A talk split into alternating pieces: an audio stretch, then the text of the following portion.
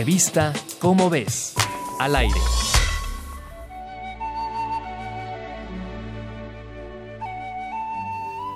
La pintora Frida Kahlo dijo, Pies, ¿para qué los quiero si tengo alas para volar?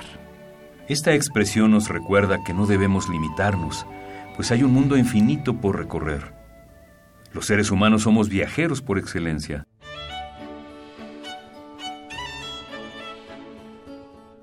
Por eso los científicos han estudiado cuidadosamente la movilidad de nuestra especie en la edad de piedra y cómo ésta se modificó al llegar la era del bronce.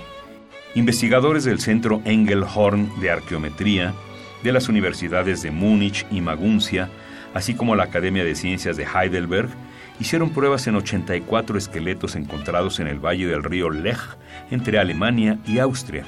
El equipo descubrió que la gran mayoría de los esqueletos eran femeninos. Los especialistas concluyeron que el intercambio informativo en la región fue hecho en su mayoría por mujeres. Los restos femeninos no eran de mujeres oriundas del Valle del Lech, eran de chicas provenientes de la actual República Checa que se habían independizado desde muy jóvenes. En contraste, los restos óseos de los varones solían ser originarios de la misma región en la que murieron. A este fenómeno se le conoce como patriolocalidad. Este estudio demuestra la importancia de la movilidad femenina, pues ellas transportaron datos, objetos, ideas y rasgos culturales propios de la edad de bronce.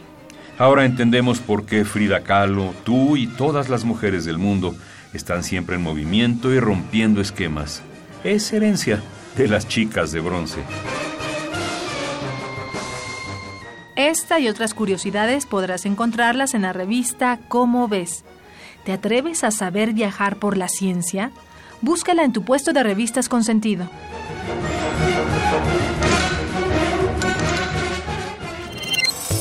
Revista Cómo ves, al aire.